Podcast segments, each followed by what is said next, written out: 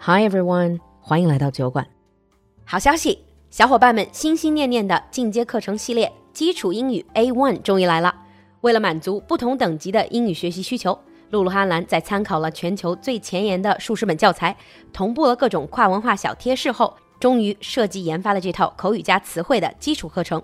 这套视频的录播课，让你告别不敢开口。露露哈兰手把手的带你轻松学习最新最全的词汇和口语。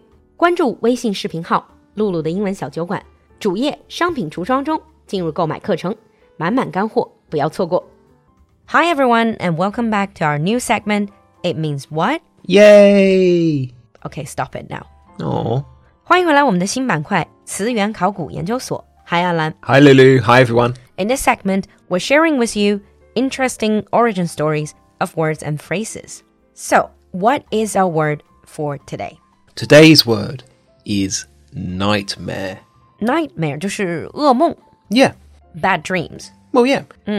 And we do say bad dreams in English as well, but nightmare as a word is even older and it comes from somewhere that's even scarier. Okay. Sometimes wondered, I know night, but where does the word mare come from? Well, mare nowadays in English means a horse, a female horse. Oh, M A R E. 现在是有母马的意思，but I'm pretty sure the origin has nothing to do with horses. It's got something to do with horses. Okay. But this particular mare comes from an old English word, mare. Now, a mare is actually an evil female spirit. 就是恶灵 Yes. So, this spirit visits sleeping people on a horse and sits on their chest to try and kill them. Yeah, when you say old English, am I guessing because I am a fanatic of folklore? Most of our listeners know this.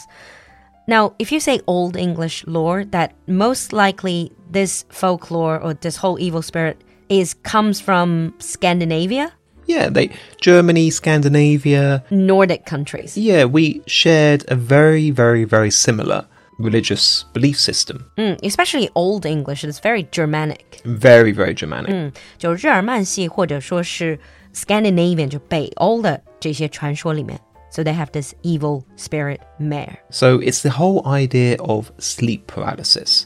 When you're sleeping and you wake up, but you can't move. You know, we have the exact word in Chinese. All right. It's called 鬼压床. Oh, Literally translates into ghost or spirit crushes you in your bed. yeah. Yeah, we have exactly the same in English. And this whole mare, what you said, visits sleeping people and sits on their chest to kill them or to crush them. Yeah. This whole idea is basically, it's a very vivid, very graphic imagery. You can actually see it in some of the artworks. Well, yeah. And it all comes down to that very common phenomenon of sleep paralysis. I think everybody at one time or another, they feel like they've woken up in the night, but they can't move. Yeah, I think a lot of this obviously has medical explanations behind it, but let's say people in the olden days, they couldn't explain with science No, or like medical science. So they could only explain this with the idea of an evil spirit. Well, exactly. And actually, I did some research.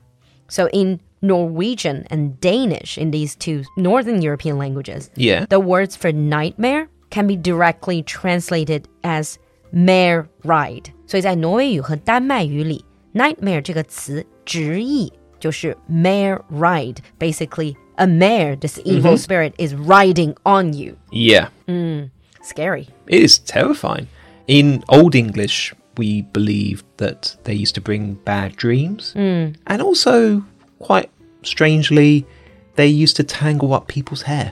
So they mess people's hair. Yeah. So when you wake up in the morning and your hair is all over the place, it's not because you were tossing and turning in bed, it was because an evil spirit came and played with your hair. That's both spooky and just hilarious. Well, yeah. really comical. And you know, it makes me think of a Chinese word. I know we can translate nightmare into 噩梦, but there's a more advanced word, 梦魇. Okay. And this whole idea of yan. If you trace back to ancient Chinese belief, our folklores also have this evil spirit, this idea of an evil spirit, and the character yan has a lot to do with evil spirit or curses. Mm. It's a very nice and apt translation. Oh, yeah. I don't know if our audience or if Anlan has watched this Kate Winslet's TV series called Mayor of Easttown. I've heard of it. I've not watched it. yet. 就是 Kate Winslet，她最近几年有一部新剧叫做《Mayor of East Town》。It's a play on word because her character in that her name is Mayor M A R E, but it is translated into 东城梦魇。 Okay. So Mayor, the evil, the nightmare, which I think is quite clever. But then again, I'm a language nerd. Oh, yeah. You, that is rather geeky. So speaking of nightmares, do you ever have nightmares?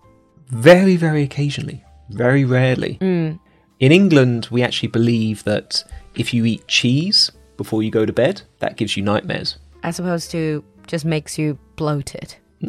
That's it.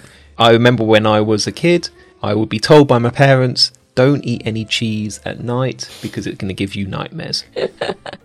Okay, so for those of you who are really curious, you can try to eat a block of cheese and see if the mayor visits you. Let us know in the comments section if that happens. And if you want to request any specific words or phrases, leave us a comment as well. And so until next time, We'll see you next time. bye. Bye.